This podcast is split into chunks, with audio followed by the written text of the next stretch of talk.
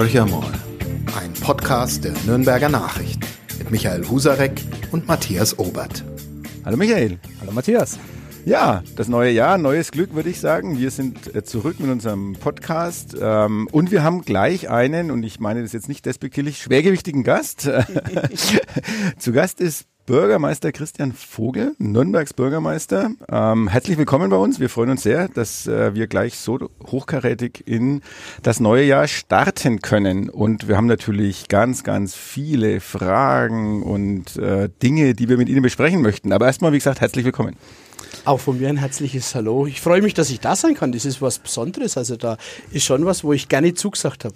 Wir sind gespannt. Ähm, Sie sind ein Bürgermeister, ich fange gleich mit einer fiesen Frage an, äh, der vielleicht, wenn wir in einem Jahr den Podcast machen, kein Bürgermeister mehr ist. Die Wahlkonstellation in Nürnberg könnte das mit sich bringen. Wie fühlt man sich da? Also, Sie sind ja ein sogenannter ähm, Spitzen, also ein Wahlbeamter, also auf, auf Zeit gewählt. Ähm, Endzeitstimmung oder äh, verschwendet man daran nur keinen Gedanken? Es kann ja anders kommen.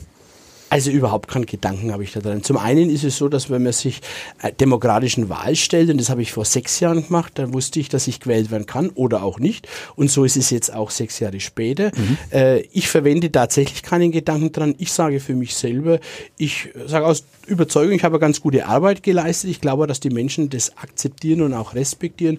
Und deshalb äh, habe ich innerlich für mich tatsächlich nach wie vor die feste Überzeugung, ich werde über den 1. Mai 2020 2020 hinaus in dieser Stadt auch eine gewichtige Rolle spielen. Sie bleiben in irgendeiner Funktion in dieser Stadt ähm, aktiv, Sie bleiben der Stadt verbunden, das glaube ich auch. Ich sage jetzt mal unabhängig von Parteizugehörigkeit, Sie sind ein SPD-Mann. Äh, eigentlich schade, wenn Christian Vogel geht, weil ähm, Sie sind der einzige Mensch, dem ich zutrauen würde, dass auch noch die Elefanten in den Tiergarten äh, kommen. Sie haben ja so einiges, äh, ich sage mal, gewuppt. Ich weiß, dass es einen Urheberrechtsstreit gibt ums Volksbad, aber Sie sind nicht ganz unschuldig, dass das Volksbad äh, eines Tages wieder bewässert werden konnte. Wie geht's einem da? Sie waren ja das vielleicht dann nicht mehr im Amt erleben, aber Sie haben die Weichen gestellt. Also was würden Sie sich äh, so auch an Ihre Fahnen heften? Volksbad ist bestimmt ein Punkt, der also Volks. Volksbad ist bestimmt eines der zentralen Herausforderungen, äh, wo ich mir gesagt habe, ja, wir haben es jetzt auf den Weg gebracht. Der Rat, der neue Rat wird die endgültige Entscheidung im nächsten Jahr zu treffen haben, wenn alle Fakten am Tisch liegen. Ich habe jetzt schon ein bisschen das Herrschaftswissen, ich kenne schon ein paar Fakten, also darum gehe ich davon aus, dass es auch in die Richtung positiv weiterlaufen wird. Ich nehme für mich in Anspruch, tatsächlich alles so weit gebracht zu haben, dass es kommt, dass es andere gibt, die sagen, wir wollen, wir möchten, wir würden gerne, das akzeptiere ich. Es gibt einige, die gesagt haben, wir würden das gerne umsetzen, aber nachweislich ist es so, dass ich die Weichen dafür gestellt habe und da bin ich durchaus auch ein bisschen stolz und wenn ich es nicht mehr im Jahr 2023 am Ende des Jahres eröffnen kann, dann würde ich das bedauern, aber dann hoffe ich, dass ich zumindest als Gast eingeladen werde. Aber darüber hinaus haben wir viele äh, Projekte tatsächlich umsetzen können, wo ich sage äh, mit großem Stolz, wir haben das Feuerwehrentwicklungsprogramm schlechthin. Es gibt keine deutsche Großstadt, die für ihre Feuerwehren, für ihren Katastrophenschutz ein derartiges Entwicklungsprogramm auf den Weg gebracht haben. Wir haben neue Berufsfeuerwehr äh, auf den Weg gebracht. Wir werden äh, jetzt das Programm für die Freiwilligen Feuerwehren, äh, haben wir die Grundsteinlegung bereits gehabt. Also auch da haben wir tatsächlich viel getan und müssen noch viel tun, aber aber das ist sicherlich ein ganz, ganz äh, wichtiger Moment, den wir erreichen konnten. Ich glaube, äh, dass ich den Bereich SIR, Service öffentlicher Raum, tatsächlich in den letzten sechs Jahren in ein neues Licht drücken konnte. Ich meine, SIR wird als ganz, ganz wichtige Einheit innerhalb der Stadt Nürnberg anerkannt. Es wird viel geleistet, es passieren Fehler, wo keine Fehler passieren, wird nicht gearbeitet, sage ich immer. Darum ist es auch in Ordnung, wenn einmal was passiert. Aber insgesamt glaube ich sagen zu dürfen, dass der SIR eine wirklich hervorragende Arbeit leistet. Wir haben ein, ein Entwicklungsprogramm. Darf ich da mal einhaken? Gerne. Weil sonst machen Sie jetzt eine halbe Stunde so weiter. Und, äh, wir sagen am Ende, das war eine einfache Übung heute. Sir galt ja so ein bisschen, ich mache es jetzt mal auch wieder zugespitzt, dazu neigen wir Journalisten als ähm, ja, unbeherrschbarer Haufen. Mhm. Ähm, und dann kam Christian Vogel, hat Sir zum Tanzen gebracht, äh, buchstäblich ähm, mit dem Sir-Ballett äh, beim Tag der offenen Tür auf dem Hauptmarkt und hat tatsächlich aus Söhr eine Einheit gemacht, wo äh, heute das Standing in der Bevölkerung anders ist. Also was war da Ihr Erfolgsrezept? Sie haben ja im Alltag mh, bei den Söhr Mitarbeitern wahrscheinlich auch nicht äh, jedem über die Schulter schauen können. Trotzdem ist es gelungen, das Image dieser sehr großen äh, Einheit innerhalb der Stadt Söhr zu verändern. Wie, wie haben Sie das gemacht? Für mich war die wichtigste Botschaft reden, reden, reden, nämlich mit den Menschen, mit den Bürgerinnen und Bürgern, aber auch mit den Mitarbeiterinnen und Mitarbeitern. Ich habe es ja nicht alleine geschafft, sondern ich habe immer gesagt, Mensch, wir müssen was verändern, wir müssen die positiven Botschaften senden. Und ich habe keine Bürgerversammlung, kein Bürgergespräch ausgelassen, um mit den Menschen darüber zu reden, wo seht ihr die Probleme. Und ich habe die Politik von Sir nach außen vertreten. Ich habe immer gesagt, wir reden, ob es gut oder schlecht ist, wir kommunizieren, wir teilen das den Medien mit, wir reden mit den Medien, wir teilen mit, wo wir einen Baum fällen, wir teilen mit, wo wir was nachpflanzen. Also ich glaube, ich habe die Kommunikationsform verändert und äh, das war eines der wichtigsten Themen, nämlich den Menschen auch deutlich zu machen, was die denn den ganzen Tag leisten. Dass nicht ein Winterdienst, der einmal nicht funktioniert, es kritischste ist, sondern das, was funktioniert, dass wir eben tatsächlich so und so viel Straßen bauen, so und so viele Radwege bauen, so und so viel Kindergärten, die Anlagen neu machen. Also der Sir ist ja tatsächlich fürs Tagesgeschäft ein ganz, ganz entscheidender. Und darum habe ich immer gesagt, wir tun Gutes und reden dann auch drüber. Und das hat an für sich bei den, bei vielen, nicht bei allen, aber bei vielen schon dazu beigetragen, dass sie gesagt haben, ja, Mensch, der Sir, die machen schon was. Mhm. Aber ist das, ist das wirklich so? Haben Sie den Eindruck? Also wenn, wenn wir so bei uns in den sozialen Netzwerken schauen, also jetzt in der Online-Redaktion auch und die Artikel, die, sagen wir, sehr, sehr klickträchtig sind, dann ist es wirklich so, äh, der Winterdienst funktioniert einmal nicht. Jetzt haben Sie ja das Glück, dass Sie, glaube ich, jetzt zwei Winter hintereinander haben, äh, wo der Winterdienst nicht größer ausrücken musste. Ich entsinne mich vor drei Jahren, glaube ich, war einmal größerer Schneefall. Ähm, das ist schon länger her. Das war der, das ist noch länger der, Chaos. Sir, der Kulminationspunkt der negativen Sir-Darstellung. So ist es, das weiß ich. Da haben wir einen flammenden Leitartikel drüber geschrieben. Echt? Damals, ja. So weit also kommt Ein Winterdienst, der versagt, führt zum Leitartikel in dem. Also das bleibt im Gedächtnis. Ja, ähm, ja. Komischerweise, die, die positiven Dinge, die Sie gerade alle geschildert haben, da tun Sie sich ein Stück weit ähm, schwerer. Äh, mir geht es jetzt eher ein bisschen darum, da prasselt ja wirklich was auf Sie, aber auch auf die Mitarbeiter dieser Institution ein. Ähm, ja, kann man das wirklich so wegstecken? Reicht es da mit Reden, Reden, Reden und auch den eigenen Mitarbeitern gut zuzureden, sondern da geht es ja schon ziemlich ans Eingemachte. Und wie gehen Sie mit der Kritik um? Also das Eingemachte nehme ich für mich auf. Also ich sage, ich versuche auch meine Mitarbeiter davon zu schützen. Ich sage, in meiner äh, Bezahlung ist auch tatsächlich ein gewisses Schmerzensgeld dabei, dass man natürlich angegriffen wird. Ich sage, meine Mitarbeiter haben es verdient, dass sie geschützt werden. Dafür will ich auch alles tun, weil sie gute Arbeit leisten. Ich sage nochmal, auch es passiert mal was, was nicht so funktioniert. Aber unser Problem ist ja genau das, was Sie gerade geschildert haben. Das Negative bleibt haften, das Positive ist selbstverständlich. Das ist insgesamt so ein Thema, nicht nur jetzt bei Sir, sondern im gesamten Tagesablauf, wo wir uns alle als Bürgerinnen und Bürger mal wieder Gedanken machen müssen, ist denn alles wirklich so selbstverständlich? Selbstverständlich ist denn alles so ganz normal? Also ich denke, es äh, geschieht in einer Stadt, in diesem Land so viel, das nicht selbstverständlich ist. Und also wir sollten einfach einmal wieder drüber nachdenken, dass es, dass es uns gut geht. Dass es der Was Mehrheit ist für Sie nicht selbstverständlich?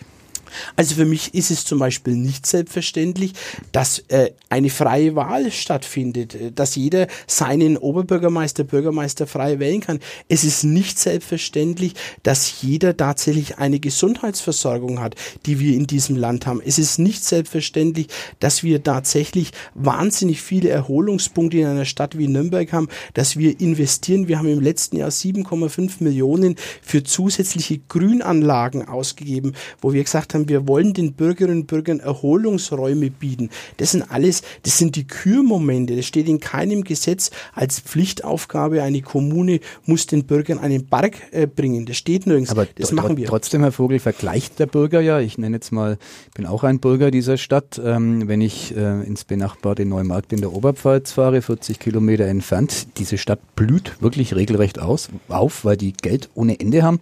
Da ist sozusagen vom Spielplatz über die Begrünung ähm, in den äh, Straßenmittelstreifen, alles perfekt. Wie gesagt, die haben Kohle ohne Ende. Nürnberg ist eine Stadt, da ist es nicht ganz so weit her. Da sind die Spielplätze tatsächlich in einem anderen Zustand. Das greite ich Ihnen nicht an. Aber wie soll man als Mensch, der mal da mal dort ist, damit umgehen? Sie sagen, das ist nicht selbstverständlich. Ja, da, da gebe ich Ihnen recht. Aber diese großen Unterschiede hier in Nürnberg, ich sage jetzt mal so mittelmäßig, mittelprächtig, dort so die kleinen Perlen im ländlichen Raum, kann man auch Forchheim nennen, Städte, mhm. die, die gar nicht mehr wissen, wo es mit den Gewerbesteuereinnahmen hin sollen. Ähm, das ist ja eine Kluft, die immer, immer weiter auseinanderzugehen scheint, so mein Eindruck. Auch was die Sauberkeit in Nürnberg anbelangt, ist ein Thema, das Ihnen sehr wichtig ist. Äh, es gibt halt in der Stadt einfach viele, ich sag mal, versüffte Ecken. Wie, wie wird man so einer Sache Herr? Oder ist es dann tatsächlich so, dass es auch eine Kürleistung ist? Nein, also die Sauberkeit ist natürlich eine Aufgabe der öffentlichen Hand. Wir müssen die Straßenreinigung machen, aber es ist schon so ein Thema, wenn ich sehe, wie viel hundert beziehungsweise Tausende von Tonnen wilden Müll wir mhm. tatsächlich Jahr für Jahr entsorgen müssen. Ich kriege aktuell die Statistiken, ich habe sie noch nicht ganz genau, aber da äh, kann eine Stadt Neumarkt, eine Stadt Forchheim, eine Stadt Schwabach, die äh, können da nur mit dem Kopf schütteln. Die haben natürlich auch dieselben Probleme, aber in einer ganz anderen Dimension. Mhm. In Nürnberg sind Tag für Tag über 250 Männer und Frauen unterwegs, die nur den Müll der anderen wegkehren, tatsächlich wegkehren. Also das ist schon eine Herausforderung. Veränderung. Aber um nochmal den Vergleich zwischen einer Großstadt Nürnberg, fünf, fast 540.000 Einwohner, mit einer Stadt Forchheim, äh, 40.000 Einwohner, ja, genau, äh, äh, letztendlich zu vergleichen. Wir haben halt schon die Problematik, äh, dass wir ein Obernhaus sanieren müssen auf unsere Kosten. Äh, die Neumarkter kommen ins Nürnberger Obernhaus. Mhm. Das freuen wir uns drüber. Aber es sind solche Herausforderungen. Wir haben nicht ein Bad, sondern wir haben mehrere Bäder, weil wir eine Daseinsvorsorge machen wollen. Wir haben einen ÖPNV, der geht nicht eine oder zwei Linien durch die Stadt, sondern wir befördern Tag für Tag rund 400.000 Bürgerinnen und Bürger im öffentlichen Nahverkehr. Und dann legt die Stadt Nürnberg noch rund 80 Millionen Euro Euro drauf aus ihrem Haushaltsmittel und trotzdem ist die Kritik da, wo es dann lautet, Mensch, der ÖBNV ist zu teuer, der ÖBNV ist zu schlecht. Also das sind die Herausforderungen, die Herausforderungen sind, aber wo ich immer sage es muss der Bürger schon auch ein bisschen akzeptieren, Mensch, die U-Bahn in Stoßzeiten alle 90 Sekunden, das ist eigentlich mhm. schon was Tolles, was da läuft. Was? Nachts um 12 Uhr fährt, die, fährt der Bus nur in den letzten Stadtteil. Mensch, das ist schon ein Service. Was? An Silvester hat das Schwimmbad bis nachmittags offen, alle anderen haben frei. Mensch, das ist schon toll. Der Tiergarten, 365 Tage im Jahr geöffnet. Mhm. Also das sind schon Dinge, wo ich mir immer wünsche, dass die Menschen auch verstehen und akzeptieren, Mensch, da wird schon was geleistet. Ja, bleiben wir mal beim, beim ÖPNV, das ist immer wieder Thema hier bei mhm. uns im Podcast. Äh, ja. Ganz beliebtes Beispiel, 365 Euro Ticket aus mhm. Wien. Warum kriegt man das in Deutschland und auch speziell in Nürnberg nicht hin? Und also den Vorwurf muss ich, glaube ich, Nürnberg oder VAG, VGN, äh, muss ich schon den Vorwurf gefallen lassen, dass es ein relativ teurer Verkehrsverbund ist für die Menschen, die dieses äh, Verkehrsmittel nutzen wollen. Oder sehen Sie das das anders? Ich bin froh, dass Sie jetzt relativ teuer gesagt haben, weil das ist tatsächlich eine Diskussion, der ich mich immer sehr leidenschaftlich stelle. In Nürnberg kann jeder, jeder für 1,21 Euro am Tag so oft fahren, wie er will, so lang fahren, wie er will, 365 Tage im Jahr, fünfmal, zehnmal, achtmal, einmal für 1,21 Euro am Tag. Kann jeder tun. Wenn er ein Jahresabo hat. Wenn er ein Jahresabo genau. hat. Genau. Wenn ich es einmal mache, zahle ich 3,20 Euro. Selbst das muss er nicht. Für das Einmal-Ticket kann ich mit dem Handy für 2,75 Euro zahlen, erfahren. Aber das Problem ist, und das ist schon eine politische Willenserklärung gewesen, dass wir gesagt haben, derjenige, der nur ein, zwei Mal im Jahr fährt, der mal ins Theater fährt und anschließend noch was trinken will und dann aber äh, mit der U-Bahn zurückfahren will, äh, da sagen wir, der soll mehr zahlen als der, der Tag für Tag mit dieser äh, Straßenbahn, mit dem Bus, U-Bahn fährt. Den wollen wir die Möglichkeit geben, dass er relativ günstig fahren kann. Ich habe vorhin erwähnt, 80 Millionen Defizit, die wir nach wie vor haben, weil wir Ausgaben haben. Wir müssen dafür sorgen, dass wir rund 2000 Fahrerinnen und Fahrer haben. Die fahren ja nicht von alleine. Auch wenn wir automatische U-Bahn haben, brauchen wir das Personal. Auch die haben Tariferhöhungen. Wir müssen für die notwendige Sauberkeit sorgen. Wir müssen dafür sorgen, dass die Infrastruktur passt. Also für mich ist das Thema Wiener Modell Erscheindebatte. Ich sage das so offen, weil die Wiener die genau das Richtige gemacht haben. Die haben erst die Leistungsfähigkeit erhöht, haben nämlich dafür gesorgt, dass die Busse ans e-, letzte Eckler von Wien fahren, mhm. dass es genügend Fahrzeuge gibt, dass es eine genügende Taktreduzierung gibt, dass es moderne Fahrzeuge gibt. Und wie sie das alles hatten, dann haben sie gesagt, gut, und jetzt müssen wir weitergehen, jetzt wollen wir noch die Ticketsituation überprüfen. Die Stadt Wien kriegt vom Land Berlin ganz erhebliche Zuschüsse, ganz erhebliche. Da sind wir Welten davon entfernt. Wir kriegen jetzt die ersten Jahre im letzten Jahr 2019 und jetzt im Jahr 2020, dass er mal wirklich für den ÖBNV Geld gibt. Die Wiener haben die Arbeitnehmerabgabe, wo der Arbeitgeber genau. tatsächlich sofort automatisch was zahlt, lässt unser Gesetz überhaupt nicht zu. Würde ich sofort begrüßen, appelliere ich an den Freistaat Bayern, lasst uns die gesetzlichen Möglichkeiten dafür schaffen. Wir haben äh, Ticketgebühren fürs Bargen 2,50 Euro.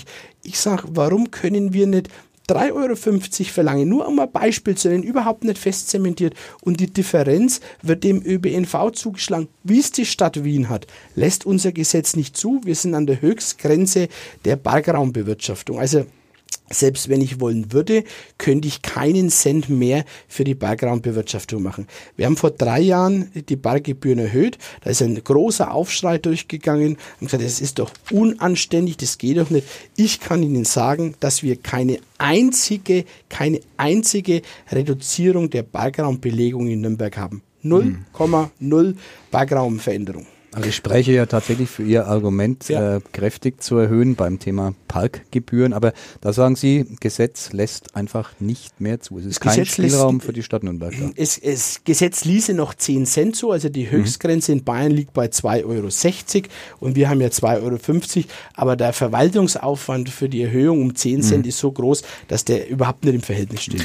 Aber jetzt sagt ja der bayerische Ministerpräsident, der Nürnberger, äh, Markus Söder, sagt ja 365 Euro Ticket, das kommt. Mhm. Ähm, warum schafft er das und die Nürnberger schaffen es nicht? Ja, äh, also ich würde mich freuen, wenn es kommt und ich unterstütze ihn auf der ganzen Linie, weil der Herr Dr. Söder tatsächlich hier jetzt schon einiges auf den Weg gebracht hat, was letztendlich die letzten Jahre nicht funktioniert hat. Das muss man anerkennen. Ich erkenne an, das 365-Euro-Ticket für die Schülerinnen und Schüler ist ein wichtiger Meilenstein. Das begrüße ich.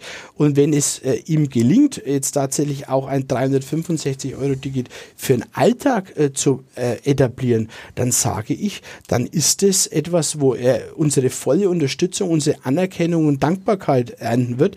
Aber entscheidend wird ja sein, äh, mit welchen Voraussetzungen kommt ein 365 Euro Jahresticket? Ein 365 Euro Jahresticket würde der öffentlichen Hand Millionen, zig Millionen über den jetzigen Bedarf hinaus äh, bringen und äh, kosten. Und die Frage wird dann schon sein, wer zahlt es? Mhm. Wenn jetzt der Freistaat Bayern sagt, na, ich gebe euch ein Modellprojekt im Jahr 2020, im Jahr 2022 und danach seid ihr selber schuld, äh, dann geht es nicht. Wir müssen eine Lösung finden, aller Wien, die da lautet, die öffentliche Hand muss eine Anschubfinanzierung machen, aber anschließend muss es durch die äh, veränderte Bergraumbewirtschaftung äh, Arbeitnehmerabgabe und dergleichen möglich sein. Also äh, es kostet Geld, es wird nicht möglich sein, kostenlos zu fahren. Äh, also wir werden eine Investition brauchen. Herr Vogel, wenn man Sie so äh, reden hört, dann, dann merkt man Ihnen wirklich an, Sie sind mit, mit vollem Herzen Kommunalpolitiker, Sie, mhm. Sie, Sie leben äh, dieses Amt. Äh, Sie haben, deswegen hake ich jetzt da ein, ja, eine ganz andere Herkunft. Wenn Sie vielleicht mal erzählen, was Sie eigentlich für ein Handwerk gelernt haben. Ja. Ich bin äh, ganz, ich habe Ausbildung zum großen Außenhandelskaufmann gemacht, äh, damals bei einem großen Nürnberger Unternehmen, bin dann danach wieder auf die Schule gegangen, habe dann nochmal mein Handelsfachwirt äh, und mein Personalfachwirt gemacht, bin dann wieder in das Unternehmen zurückgekehrt, also in meinen Ausbildungsbetrieb, bin da dann vom Sachbearbeiter, Abteilungsleiter, Außendienst äh, zum äh, Niederlassungsleiter geworden und war dann tatsächlich Geschäftsführer und habe dann für mich irgendwann entschieden, immer nebenbei, ich bin seit meinem 15. Lebensjahr äh, politisch beteiligt, sage ich jetzt einmal, nie so äh, extrem dabei gewesen, aber immer beteiligt und habe dann irgendwann für mich entschieden, ich will ein bisschen mehr machen. Und es war tatsächlich eigentlich ein bisschen ein Kuriosum, nämlich, äh, dass damals der Parteivorsitz der Nürnberger SPD entschieden wurde, das wird unser nächster Parteivorsitzender. Und dann habe ich damals gesagt, es kann doch jetzt wohl nicht sein, dass wir einfach per Zuruf festlegen, wer der Parteivorsitzende wird. Und ich drehe einfach an. Und da haben alle gesagt, du, du hast überhaupt keine Chance, willst jetzt in Nürnberg Parteivorsitzender werden. Aber ich habe es getan, bin durch die Ortsvereine gedingelt und das war tatsächlich dann der Einstieg, dass ich gesagt habe, äh, jetzt will ich mehr Politik machen. Wurde dann gewählt. Sie wurden ja auch gewählt, genau. Wurde gewählt und so hat sich das dann ergeben. Dann wollte ich in den Landtag, habe ja für den Landtag kandidiert kandidiert als Nachfolger von der Renate Schmidt habe dann auch so die Erlebnisse gehabt, dass in der Wirtschaft, in der wohl wichtigen und guten freien Wirtschaft es nicht nur Freude auslöst, wenn man sagt, man würde Sozialdemokrat. Mhm. Also das habe ich schon auch am eigenen Leib äh, verspürt bin dann nicht Nachfolger von der Renate Schmidtmann, bin ganz knapp gescheitert. Äh, damals, das war das äh, verheerende Ergebnis der SPD. Ähm, das, da wären wir heute noch, froh, ne? noch verheerender würde es jetzt werden, genau so sagen es. Aber und so, dann bin ich nicht in den Landtag gewählt worden, dann habe ich mich zwei Tage Ruhepause gegönnt, habe gesagt, was magst du jetzt, magst weiter, magst nicht weiter und habe dann für mich entschieden, ich mache weiter, ich will weiter politisch tätig sein und habe dann für den Stadtrat kandidiert, 2008 das erste Mal und äh, bin dann 2010 bereits Fraktionsvorsitzender äh, geworden. Eine, eine, steile Karriere, also muss man ja. sich immer vor Augen führen. 2008 Einzug Stadtrat, 2010 Fraktionsvorsitzender, ja. 2014 Bürgermeister. Ja. Sie müssen irgendwas richtig gemacht haben in den Jährchen das vermute ich oder hoffe ich jetzt letztendlich einfach mal, dass es tatsächlich so war, dass ich äh, A durch Engagement, B aber auch durch meine Art durchaus den einen oder anderen überzeugen konnte. Wobei ich immer sage, tatsächlich, ich wollte 2014 nicht Bürgermeister werden, sondern ich wollte eigentlich Fraktionsvorsitzender bleiben. Äh, und Uli Mali war es, äh, der damals gesagt hat, Christian, du musst jetzt Bürgermeister werden. Wir wollen, dass du Bürgermeister wirst. Und für mich war es schon so, ich war wirklich auch gern Fraktionsvorsitzender, der ja glaub, auch da ist einmal, mehr der Strippenzieher. So ist ne? es, der auch einmal draufhauen kann. Mhm. Äh, das war für mich, hat mir schon auch viel Spaß gemacht und habe mich dann mh, hm, schon fast ein bisschen schweren Herzens entschieden, Bürgermeister zu machen. Damals mit der Anja Brölz Kamera drüber diskutiert, mit Uli Mali drüber diskutiert, haben gesagt, also ich mache jetzt das. Jetzt, sechs Jahre später, äh, sage ich, äh, es war meine beste Entscheidung. Ich bin die sechs Jahre wirklich gerne Bürgermeister gewesen. Mir hat es viel Spaß gemacht. Ich habe so viel erlebt und konnte auch wirklich viel, ähm, ich sage jetzt einmal, aufs Gleis stellen, wo ich schon sage, äh, wo ich jetzt auch nachträglich sage, es war richtig so und ich war, bin froh, dass ich es gemacht habe. Aber angesichts des Engagements und auch der ja, der Karriere, die Sie in der äh, Politik machen konnten, stellt sich natürlich automatisch die Frage, äh, die logische Konsequenz wäre Oberbürgermeister, also sich zur Wahl zu stellen für den Oberbürgermeister. Ähm, Jetzt mussten Sie einem Jüngeren den Vorzug geben. Empfinden Sie das so? Oder wären Sie nicht der geeignetere Kandidat gewesen? Nicht zuletzt deshalb, weil Sie auch der Bekanntere zunächst mal sind. Also es hätte sicherlich einiges für mich gesprochen. A, der Bekanntheit wegen.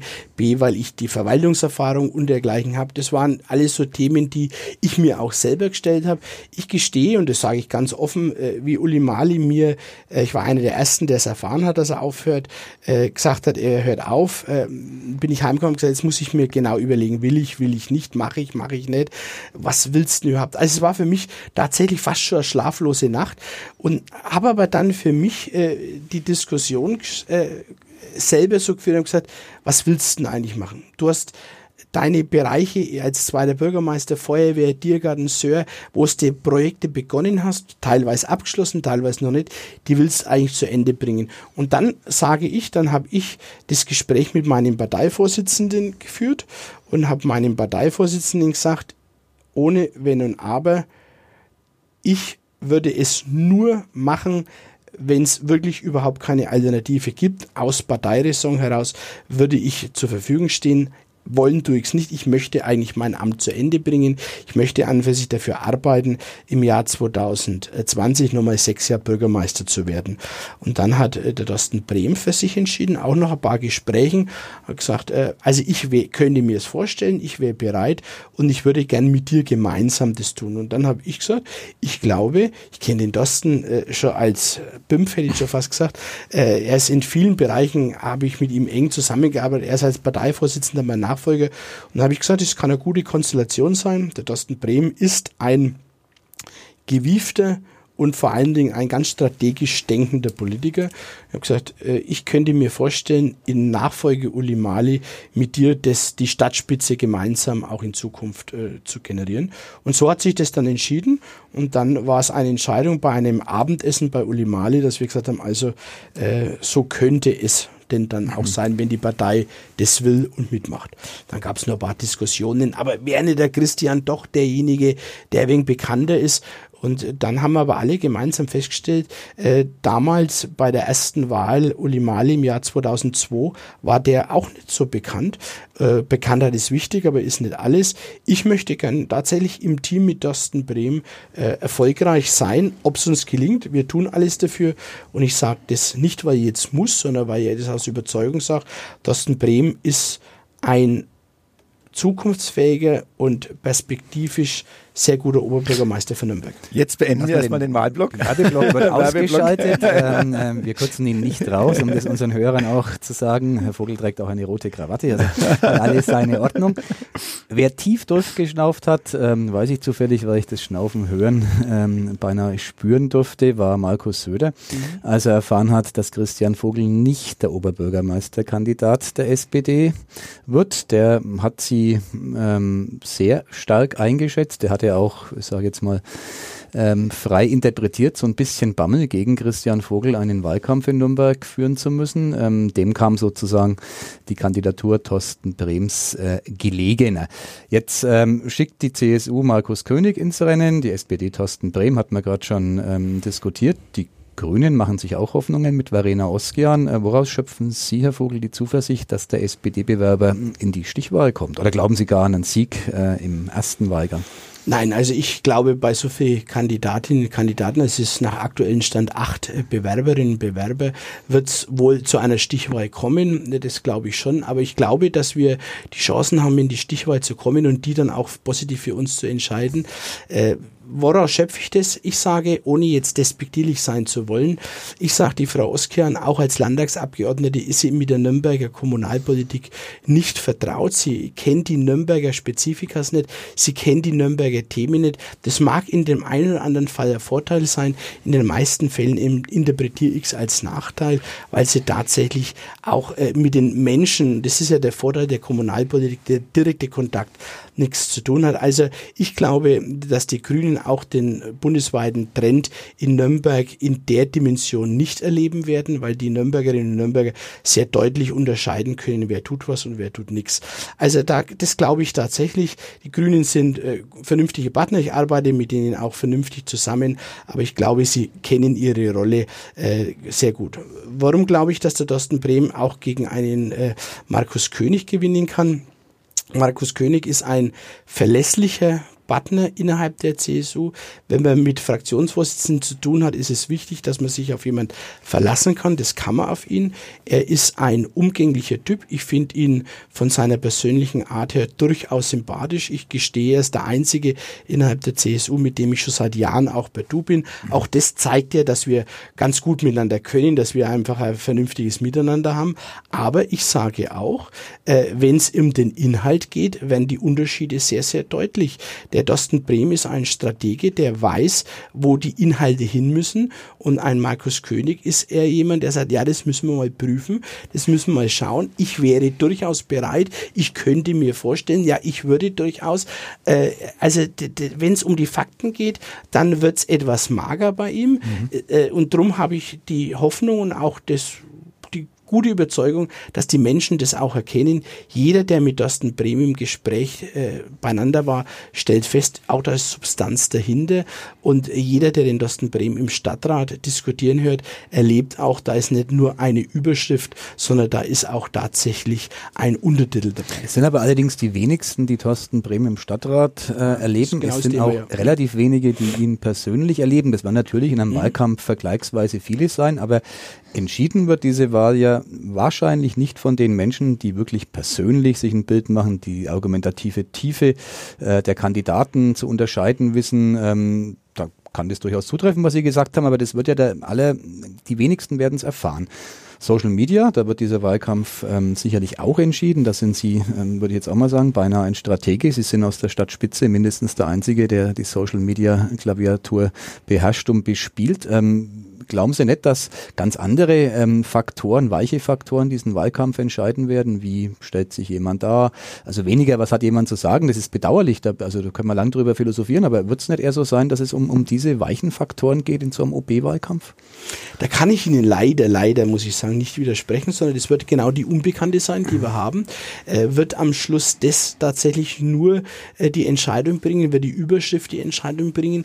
Aber auch das Beispiel soziale Medien zeigt ja, finde ich sehr eindrucksvoll, wenn man sich die Kanäle vergleicht und beide Kandidaten oder vielleicht sogar alle drei Kandidaten, die aussichtsreich sind, sind ja vertreten in den sozialen Medien. Wenn man sich die Inhalte anschaut, dann erlebt man bei einem Kandidaten, ich war da, ihr Kandidat, ich mhm. war da, ihr Kandidat und beim anderen Kandidaten erlebt man, ich habe das vor, wenn ich Oberbürgermeister werde, will ich das tun, dann werde ich das machen, ich habe im Rat dieses und jenes auf den Weg gebracht. Also selbst in den sozialen Medien erkennt man tatsächlich die Unterschiede, aber das Entscheidende ist, was Sie gerade gesagt haben, äh, die, Men die wenigsten äh, erleben tatsächliches Rededuell, die wenigsten erleben tatsächlich Auseinandersetzungen im Rat. Und das wird die spannende Herausforderung. Gelingt es zum Beispiel einer Sozialdemokratie, das deutlich zu machen, den Menschen zu sagen, äh, wir wollen nicht nur, sondern wir haben tatsächlich hier den besseren Kandidaten. Äh, das wird die große Herausforderung werden. Und da will ich versuchen, meinen Teil auch als Bürgermeister beizutragen. Bleiben wir noch bei den sozialen Medien äh, und, und, bei Ihrer ähm, Rolle, die Sie da drin spielen spielen. Ähm, es wird ja gern darüber gesprochen, dass äh, Facebook ähm, auch das Medium ist, wo die Menschen sich auskotzen, wo jeder den anderen beschimpfen kann in einer Art und Weise, wie man das, äh, wenn man Gesicht zu Gesicht gegenüberstehen würde, das niemals machen würde. Jetzt sind sie sehr aktiv auf Facebook ähm, und, und sie geben da auch sehr viel Preis im Sinne auch der Tätigkeiten ähm, äh, und sie kommen auch mit durchaus sehr strittigen Themen bei Facebook um die Ecke. Was ist denn Ihre persönliche Erfahrung? Ist es wirklich für Sie auch so ein Instrument gewesen, wo Sie manchmal gedacht haben, am besten ich würde meinen Account irgendwann mal wieder schließen, damit ich äh, ein bisschen mehr Ruhe habe? Den Moment des Schließens hatte ich tatsächlich einmal bisher in den ganzen letzten Jahren. Lassen Sie mich raten. Ja. Die Gänse. Die Gänse. also das war tatsächlich so ein Moment, da habe ich ihn auch tatsächlich einmal ein paar Tage äh, abgemeldet gehabt, also beziehungsweise stumm gestellt gehabt, weil das war, ich sagte so offen an Abartigkeit nicht mehr zu überbieten, was da passiert Das waren ja persönliche ja, Drohungen. Das waren wirklich Drohungen und in einer Form, in einer Art und Weise, wo ich mir es nie vorstellen hätte können. Aber insgesamt ist für mich tatsächlich das Medium Facebook, äh, Instagram, äh, was, wo ich schon äh, sehr positiv für mich nehme, weil ich äh, Botschaften vermitteln kann, ich kann Informationen vermitteln und nicht nur ich war da, heute, ich mache jetzt ein heutiges Beispiel, ich habe äh, die, die Diskussion mit dem Gurkenwasser auf den Straßen mhm. äh, heute einfach mal aufgeklärt, was da dahinter steckt und dass das einfach nicht so ist, wie es teilweise dargestellt wird. Also ich versuche in meinem Facebook-Account auch aufzuklären, zu informieren, aber auch Neuigkeiten zu vermitteln. Das gelingt mir, glaube ich, ganz gut. Äh, ich habe für mich jeden Tag mindestens eine Botschaft und äh, das hat zur Folge, dass ich mittlerweile glaube ich sagen zu können, außer dem Ministerpräsidenten, da maße ich mir es nicht an, aber sicherlich zu denjenigen äh in Nürnberger Stadtpolitiker, die äh, mit den meisten Voller haben. Das ist, glaube ich, allerdings auch. Und Sie haben ja, Sie haben uns das vorab ein bisschen erzählt, ein schönes Beispiel, dass Sie auch direkte Anfragen von Bürgerinnen beantworten. Heute kam beispielsweise die Anfrage, dass ein 100. Geburtstag von der Stadt verschwitzt worden ja, sei. Genau. Die Wahrheit ist eine andere. Erzählen Sie es doch vielleicht ganz kurz. Das ist mir auch ganz wichtig, dass ich der direkte Ansprechpartner bin. Ob das äh, Kleinigkeiten wie Müll sind, was ich immer wieder kriege, ist eigentlich das häufigste. Oder auch Nachfragen, wie jetzt in dem heutigen Fall, wo es darum ging, wo eine Frau ziemlich erbost mir mitgeteilt hat, wie kann es sein, dass ihr einfach als statt den 100. Geburtstag meiner Nachbarin vergesst? Das ist doch nicht in Ordnung. Man äh, muss dazu sagen, Bürgermeister Vogel ist der, der meistens bei den 100. Geburtstagen von der Stadt sozusagen als Gratulant entsandt ist und tatsächlich dann vor Ort auch ist genau deshalb habe ich auch die Listen und weiß ganz genau, wer 100 wird und wer nicht und schaue auf meine Liste und stelle fest, es gibt keine 100-Jährige in der Stadt, die gestern Geburtstag hatte. Dann habe ich der Frau nochmal geschrieben, sie soll mir äh, Geburtsdatum und genaue Anschrift mitteilen, dann werde ich das nachklären. Und dann hat sich jetzt halt rausgestellt, die Frau ist nicht 100 geworden, auch wenn sie vielleicht sich eingebildet hat, sich wünscht oder vielleicht innerlich auch tatsächlich den 100. gefeiert hat, aber sie ist halt nach der Aktenlage erst 98 geworden und das konnte ich jetzt über den Weg des Facebookes aufklären und habe eine erzürnende Bürgerin damit an und für sich befriedigt in der Form, dass sie sagt, sorry, äh, war jetzt, äh, wollte sie nicht angreifen, aber ich finde es auch toll, dass sie mir selber eine Antwort geben und das sind dann tatsächlich so die kleinen Momente, Momente, wo ich mich auch freue. Und es kommt nicht allzu oft vor, aber es kommt regelmäßig vor, dass sich Menschen bei mir auch bedanken, sagen, Mensch, klasse, dass Sie sich darum gekümmert haben. Also der Wahlkampf, ein Eichhörnchen, Stimme für Stimme, ja, ist genau. der Herr Vogel unterwegs, um die einzusammeln. Ähm, ja, wir sind schon fast wieder am Ende. Fast, Dieses, fast. Ich muss nur eine Frage. Ja, ja, das ist ja, jeder darf natürlich nochmal. Wann kommen die Elefanten in den Nürnberger Tiergarten? Ich stelle das jedes Mal, Doug Enke, der will davon nichts wissen. Ich sage, Herr Enke, Ihr Chef ist der Bürgermeister Vogel, ähm, der sorgt für die Elefanten. Mhm. Also wie, wenn ich könnte, wie ich wollte, würde ich Ihnen jetzt sagen, äh, in diesem Jahr kommen Elefanten. Aber ich kann Ihnen sagen, sie kommen definitiv nicht in diesem Jahr. Sie könnten sagen, sie kommen Ende nächsten Jahres, wenn Sie Bürgermeister bleiben. Dann würde ich den Menschen was vorkaufen. Also ich will Bürgermeister bleiben und will auch weiterhin für die Elefanten tatsächlich kämpfen. Aber entscheidend ist, äh, wir haben mit dem Nürnberger Tiergarten eine ganz, ganz tolle Einrichtung, die auch heuer wieder, also fürs Jahr 2019 Rekorde geschrieben hat. Wir haben äh, ein Tiergartenentwicklungsprogramm auf den Weg gebracht, wo ich ohne stolz Elefanten. bin. Ohne Elefanten. wo ich aber stolz bin, dass wir das geschafft haben. Aber da mussten wir eben entscheiden, in welche Richtung wollen wir. Elefanten würden wir relativ kostengünstig bekommen. Elefanten würden wir auch über unsere Zuordnung, wir, uns werden ja die Tiere zugewiesen, die wir kriegen, würden wir sicherlich alles bekommen. Aber um die Elef Elefanten halten zu dürfen, müssen wir die, äh, die Infrastruktur schaffen. Wir müssen ein Elefantenhaus bauen in einer Größenordnung von mindestens 50 Millionen Euro. Mhm. Also mindestens wahrscheinlich sogar noch mehr. Und äh, deshalb sagen wir, wir haben so viel Investitionen vor uns, wo wir sagen, ein Schritt nach dem anderen. Wir machen jetzt den Baumbüppelpfad, wo uns etliche Millionen kosten wird. Aber wir glauben, da haben viele was davon. Natürlich wäre ein Elefanten was Schönes, aber äh, die Elefanten sind nicht alles. An, an der Stelle gestatten es mir noch, dass ich den Hinweis gebe. Ich höre immer wieder, dass der Tiergarten zu wenig Großtiere hat.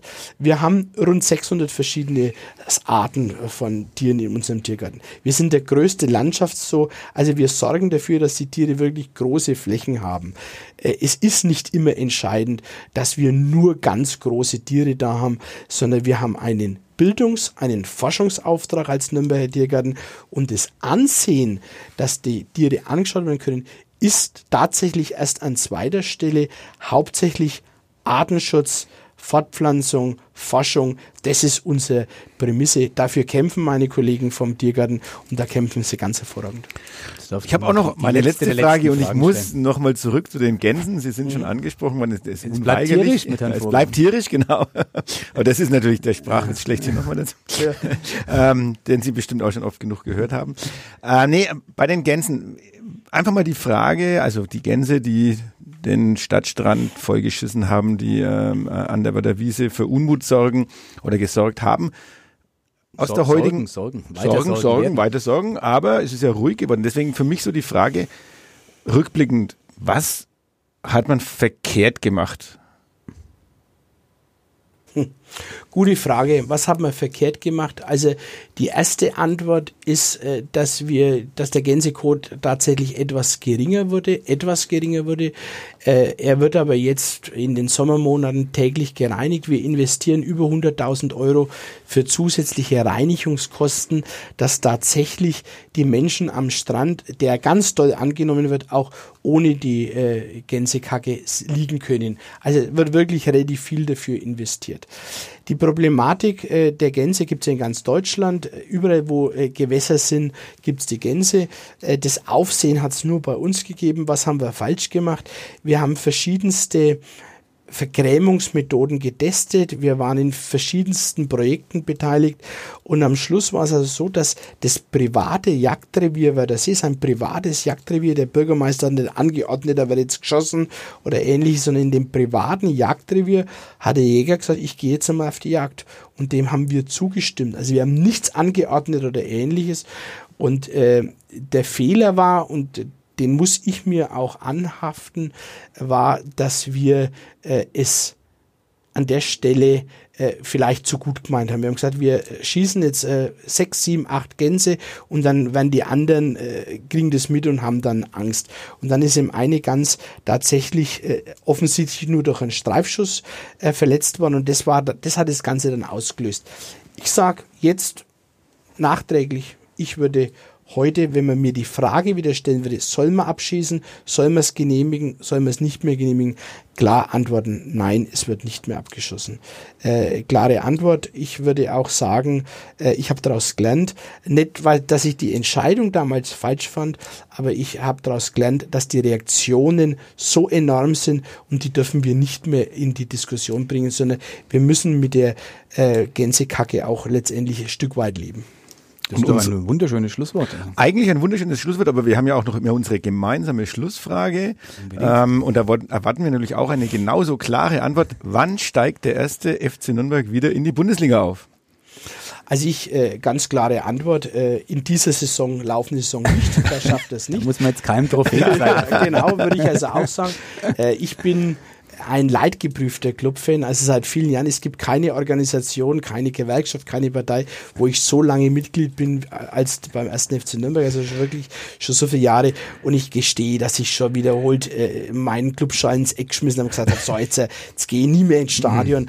Und immer wieder, alte Liebe rostet nicht, heißt so schön. Also ich bin und bleibe Clubfan und ich hoffe schon, äh, dass wir jetzt die Saison nur vernünftig über die Bühne bringen, mit einem gesicherten Mittelfeldplatz äh, einfach einen Haken dran machen können an die laufende Runde und dann im nächsten Jahr neuen Anlauf nehmen und dann vielleicht eins, zwei, drei äh, dabei sind, dass wir zumindest die Chance haben. Also die Hoffnung stirbt bekanntlich zum Schluss. Ich glaube, dass das Umfeld, das will ich schon noch sagen, vom Club im Moment Moment so gut ist wie noch nie, obwohl die sportliche Leistung eher kritisch ist. Aber ich sage, die Verantwortlichen machen mir, ich rede relativ viel in Sachen Stadion mit den Verantwortlichen, einen wirklich kompetenten und guten Eindruck. Also ich glaube, dass das Umfeld schon mal passt. Wir haben sowieso die besten Fans. Also ich glaube schon, dass wir eine Chance haben, in der neuen Saison äh, dabei sein zu können. Jetzt mal die letzte, letzte, letzte verlängern. Frage. Äh, wenn wir, also Ihre Prognosen in allen Ehren, ich glaube sehr, dass es wahrscheinlicher ist, dass Sie Bürgermeister bleiben, als dass der Club in der äh, übernächsten Saison aufsteigt. Aber sei es drum.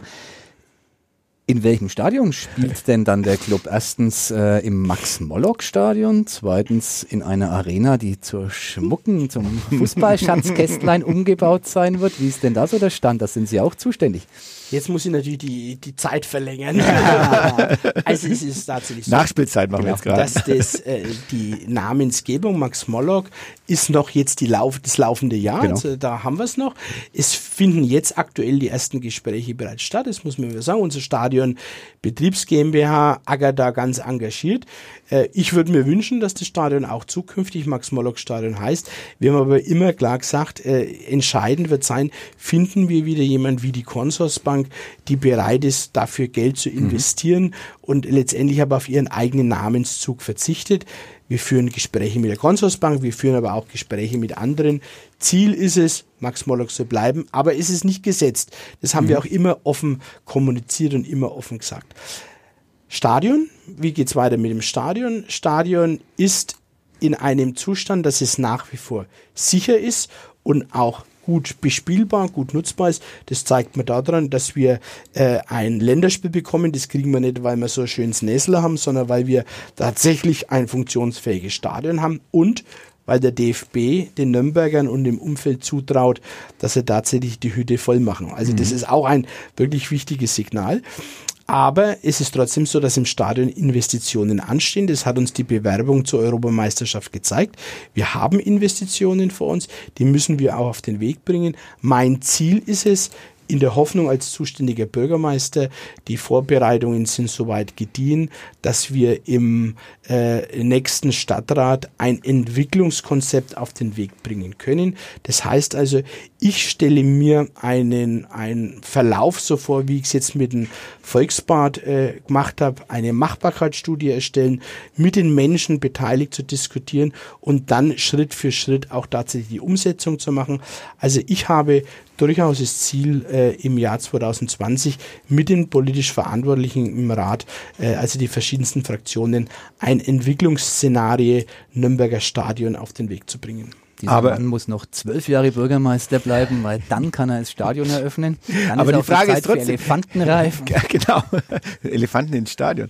Aber die Frage, geht es dann in Richtung reines Fußballstadion oder nicht? Da sind Sie jetzt elegant ausgewichen. Also Entwicklungskonzept schön und gut, aber wo wollen Sie denn hin? Aber da haben wir genau die Diskussion. Das muss genau dieses Entwicklungskonzept zeigen. Wir haben beim Volksbad, darum ist das, finde ich, ein schönes Beispiel, auch verschiedenste Szenarien aufgezeigt. Geht es mit mehr Schulschwimmen, geht es mit weniger Schulschwimmen und und dann haben sich immer mehr Dinge herauskristallisiert. Ein Entwicklungskonzept muss die Möglichkeit mit Leichtathletik und muss ein Entwicklungskonzept ohne Leichtathletik präsentieren können. Ich sage, wir müssen uns ganz nüchtern vor Augen halten, Leichtathletik findet zum jetzigen Zeitpunkt vielleicht alle zwei Jahre statt, mhm. relativ wenig drin, äh, mit äh, wenig Nutzern. Fußball findet alle 14 Tage statt, mit vielen Nutzern. Also man muss die Verhältnismäßigkeit sehen, aber eine Vorfestlegung, ein reines Fußballstadion dem würde ich jetzt nicht vorgreifen wollen, aber ich will keinen Hehl draus machen, dass ich sage, es spricht rein von der, von der Praxis relativ viel dafür. Wunderbar, ich glaube, die Fußballfans können mit dieser Antwort zufrieden sein. Der Vogel ähm, geht jetzt zum 100. Geburtstag. Schauen Sie bitte mal in die Dokumente, dass der Jubilar erst zarte 98 ist. Also vielen Dank äh, für den Besuch und für die äh, vielen Informationen, die wir bekommen haben. Ja, hat Spaß gemacht und ähm, bei erfolgreicher Wiederweis sehen wir uns dann im Mai wieder. Schauen wir mal. Also vielen herzlichen Dank, dass ich dabei sein konnte. Mir hat es auch Spaß gemacht. Ich bin ja immer jemand, der, wenn spricht, dann spricht er. Ich hoffe, äh, es war nicht zu lang. Alles gut. Wunderbar. Vielen Danke. Dank nochmal. Ciao. Mehr bei uns im Netz auf nordbayern.de